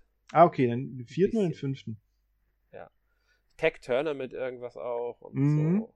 Ja. Genau. Aber ähm, ich eh immer eher bei Street Fighter. Okay. Ähm, bin aber auch schon jahrelang raus gewesen aus dem ganzen Genre. Ähm, okay. Hab dieses, ich habe jetzt gerade auf äh, letzten Jahren mehr Fighting Games gespielt, wieder mit äh, King of Fighters, oh Gott, 17 ist der neueste, ich weiß es gar nicht. Ja, kann mehr. sein, 16 oder 17, ne? Äh, dann Street Fighter 6 habe ich jetzt gespielt ähm, und, und, und ach, ich weiß gar nicht, was, was ich noch gespielt habe. Halt diese ganze, die Fighting Game Collection natürlich, jetzt über die mhm. wir gesprochen haben, von Capcom. Ähm, Dadurch bin ich die letzten Jahre wieder ein bisschen stärker im Fighting Game Genre verortet. Auch. Also bei mir ist es immer so, diese, also ist es bei mir eher halt heutzutage Mortal Kombat und äh, Tekken. Mhm. Soul Calibur ist ja auch leider irgendwie so ein bisschen ins Hintertreffen geraten. Habe ich auch immer sehr gern gespielt. Mhm. Wobei Soul Calibur, wann war da der letzte Teil? der sechste. Oh Gott, ist, so lange ist es jetzt noch nicht hier, ne? Aber, nee, aber trotzdem, es ist halt jetzt auch nicht mehr ganz aktuell. Nee. Ähm, und es war, war auch sehr 18 müsste das kann, das ist sehr gut möglich, ja. ja. Ist sehr gut möglich. War, war leider auch so ein bisschen low budget. Ne? Also es ist halt, wie gesagt, die haben halt ihre, ihre, ihre Premium-Serien jetzt im Sinne von, bei, bei Namco, bei Namco ist halt Tekken und deshalb kriegt so Calibur da halt nicht so viel Geld. Ja. So, aber gut. Ja, ja, aber so Calibur hat schon, äh, ähm, äh, 6 hat halt einen einzigen Vorteil, den kein anderes Fighting Game hat. Ja, ich weiß, ich weiß, ich kann es mir schon denken, was es ist, dass 2B was? dabei ist. Ne? Was? Das äh, 2B ist doch dabei als Charakter. Natürlich, als DLC leider, ja, aber trotzdem. Ja, natürlich, das habe ich mir schon gedacht. 2B aus Nier und Nier halt als der beste Spieler aller Zeiten und von daher. Deshalb ist es so automatisch das beste Spiel. Ne? Nicht, ja. Nein, das nicht, aber es ist ein Riesenvorteil, den das Spiel einfach hat. Ach, äh, ja, das sowieso, ja. Ich meine, genau. Also die Gastcharaktere sind ja immer immer auch immer äh, interessant manchmal. Ne? Bei, bei Tekken 7 ist ja der Noctis aus äh, Final Fantasy 15 zum Beispiel dabei. Genau, ja, der ursprüngliche Gastcharakter im äh, Soul Calibur 6 war ja äh, Geralt von Riva. Genau, der passt, passt ja auch. Ne? Also besser als Darth Vader und Yoda. Fand ich eigentlich eine lustige Idee, war aber nicht so gut umgesetzt. Nee, genau. Das war das Hauptproblem eigentlich nur, die Umsetzung. Genau. Aber wenn, wenn wir mal über Fighting Games allgemein reden, wird auch so Calibur ein Thema werden, weil da gibt es ja auch Spiele für die Nintendo-Systeme. Genau, mit, mit Link als Gastcharakter. Ne? Genau, das war damals der zweite. Zweite, mhm, genau.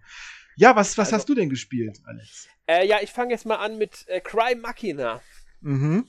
Ähm, einem japanischen Action-Rollenspiel. Ja. Ähm, ich muss gerade überlegen, das dürfte, wenn wir jetzt den Podcast aufnehmen, noch gar nicht erschienen sein. Ähm, das aber, ne, aber es gibt eine Demo. Ne? Eine Demo gibt es auf jeden Fall. Ja, es gibt eine Demo, ganz genau. Es gibt eine Demo im Switch äh, eShop. Ähm, am 27. also äh, im Grunde zwei Tage nachdem der Podcast erschien, scheint das Spiel.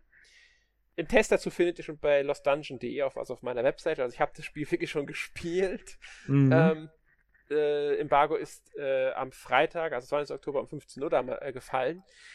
Es ist ein interessantes Spiel, aber auch ein sehr eigenwilliges. Man muss sich darauf einlassen, weil das Gameplay mhm. ist sehr repetitiv. Mhm, okay. Ähm, Im Endeffekt spielt das Spiel aus zwei Teilen. Den Leveln, die eher kurz sind, da läuft man durch, die sind recht linear. Es gibt ganz kleine Abzweigungen für so Bonussachen, die man finden kann, aber also Ausrüstungsgegenstände oder sowas, aber die Abzweigungen sind nicht sonderlich lang. Mal eine klitzekleine äh, Sache, dass man vor jemandem weglaufen muss, wenn der Boden hinter einem einbricht oder so. Mhm. Aber echt nur so Mini-Sachen. Ansonsten bestreitet man so im Schnitt zwei bis drei Kämpfe gegen mehrere Gegner. Dann kommt man zu einem Mini-Boss oder Bossgegner je nach Level und dann schließt man das Level ab. Mhm. Das Kampfsystem ist super, es ist schön actionreich, ähm, kann auch angepasst werden durch besonders die beiden Zusatzwaffen, die man bei sich trägt, die man mit den Schultertasten aktivieren kann. Äh, und ja, spielt sich einfach auch schön, ist auch schön effektreich und alles. Der zweite Teil ist dann in der virtuellen Realität, was storymäßig erklärt wird. Und da ist man eigentlich nur in einem Menü unterwegs. Das mhm. aber auch, man sieht halt die ganze Zeit im Hintergrund dann Charaktere und dort muss man zwingen, um weiterzukommen, Gespräche führen. Das ist jetzt nicht direkt Visual Novel, aber es ist schon Visual Novel-artig, äh, weil es halt nicht so sehr lang ausfällt das Ganze mhm. setzt halt schon so auf eine Art philosophische, tiefgründige Art um Leben und, und, und, und ja, äh, die Menschlichkeit, weil die Charaktere sind halt keine Menschen mehr, die sind wiedererweckt worden und es geht darum, dass man seine, dass man genug EXP, also eigentlich Erfahrung sammeln muss, um im Level aufzusteigen, was dann bedeutet, dass die Charaktere mehr Menschlichkeit haben, weil irgendjemand muss die Menschlichkeit erreichen, um anerkannt zu werden von den KIs, die das Raumschiff kontrollieren, als Mensch. Okay. Das ist so also, diese, also so eine, so diese Type, so eine relativ typische Science-Fiction-philosophische Sache, was ist Mensch, was ist Maschine, so genau. wo sind die genau. Grenzen und so, okay. Mhm. Ja, und der Hauptcharakter ist eine 17-Jährige, die im zwei, äh, also vor 2000 Jahren gestorben ist und jetzt halt wiedergeholt wurde. Mhm, äh, so okay. Viel, also es gibt auch nicht sehr viele, muss man sagen, von diesen EVEs, wie die Wiedererweckten heißen. Äh, und ähm, man spielt andere Charaktere auch, also nicht nur sie. Mhm. Muss auch ein bisschen darauf achten, dass die sich in Einklang halten, sonst muss man äh, äh, grinden gehen, also Erfahrungspunkte sammeln gehen, weil ähm, in manchen Leveln kann man halt nur einen bestimmten Charakter spielen und dann, wenn man der dann zu unterlevelt ist, dann kann es schon etwas knackiger werden oder sogar äh, frustrierend. Mhm, okay. Ähm, aber nie in einem Rahmen, dass es wirklich schlimm wäre oder so. Äh, aber es ist halt sehr repetitiv und ich erwähne das Spiel auch, weil wir es von Namen hatten, weil die Hauptfigur Sie, immerhin wird erwähnt, dass sie Deutsche ist im Spiel. Nein, das, wird, muss, das muss ja erwähnt werden, ja. Also es wird angesprochen, äh, sogar nat sehr natürlich in der Unterhaltung von Charakteren. Okay. Sie heißt. Ja, kommt, es kommt. Leben Distel. Bitte was? Leben Distel? Leben Distel. okay. Ey, Leben macht in dem Spiel ja Sinn, macht wenn man Sinn, von der Story ja. her guckt. Mhm. Ja, also wie gesagt, es ist kein schlechtes Spiel, aber ihr solltet euch wirklich vorher die Demo anschauen, ob es was für euch ist. Auch mhm. weil der ganze Stil, der Grafikstil und alles, äh, man, muss, man muss das mögen. Mhm. Äh, das Studio dahinter äh, ist Akira, also mit Q-A-Q-U-I-R-A geschrieben. Okay. Die müssten, meine ich, auch Caligula-Effekt Overdose umgesetzt haben, wenn nicht sogar das originale Caligula-Effekt. Ähm, und Furio ist auch mit daran beteiligt. Oh, ach, äh, okay. Mhm. Die auch in Japan der Originalpublisher sind. Im Westen ist es NAS America. Okay. Ja, hat keine, leider keine deutschen Texte, nur englische Texte und japanische Sprachausgabe. Okay. Gut, dann habe ich noch zwei andere Spiele gespielt, auf die ich jetzt gar nicht so viel eingehen möchte, weil wir Mhm. dazu noch eigene Podcasts aufnehmen werden. Ja, Und zwar Meisterdetektiv Pikachu kehrt zurück. auch aktuell, ja. Gefällt- Gefällt mir bisher sehr gut, muss Mhm. ich sagen. Mhm. Hab den ersten Teil ja wirklich gerne gespielt. Und der gefällt mir auch wieder super. Und ähm, Super Mario Bros. Wonder. Okay, auch äh, sehr aktuell. Ja, und wie gefällt dir das? Ähm, sagen wir es mal so, es ist, ich will nicht zu viel vorwegnehmen, weil das ist nämlich unser Peer Podcast nächste Woche. Okay. Aber ich gebe schon mal den Hinweis darauf, wer Mario und Jump'n'Runs mag, muss es sich holen. Mhm. Habe ich mir schon fast gedacht, ja. Es ist einfach, also ich muss wirklich sagen, es ist ein Must-Have. Ein ganz klarer Spiel des Jahreskandidat. Ja. Werden wir nächste Woche noch ein bisschen drüber ausführlicher reden. Ich bin mal gespannt, wie dann die anderen, die mei anderen Meinungen ausfallen werden. Aber im Podcast 512 reden wir über Super Mario Bros. Wonder und da werde ich dann auch ausführlicher drauf eingehen, wie meine Meinung zum Spiel ist. Ja, cool. Also, ja, da sind wir mal gespannt. Genau. Und damit verabschieden wir uns für heute.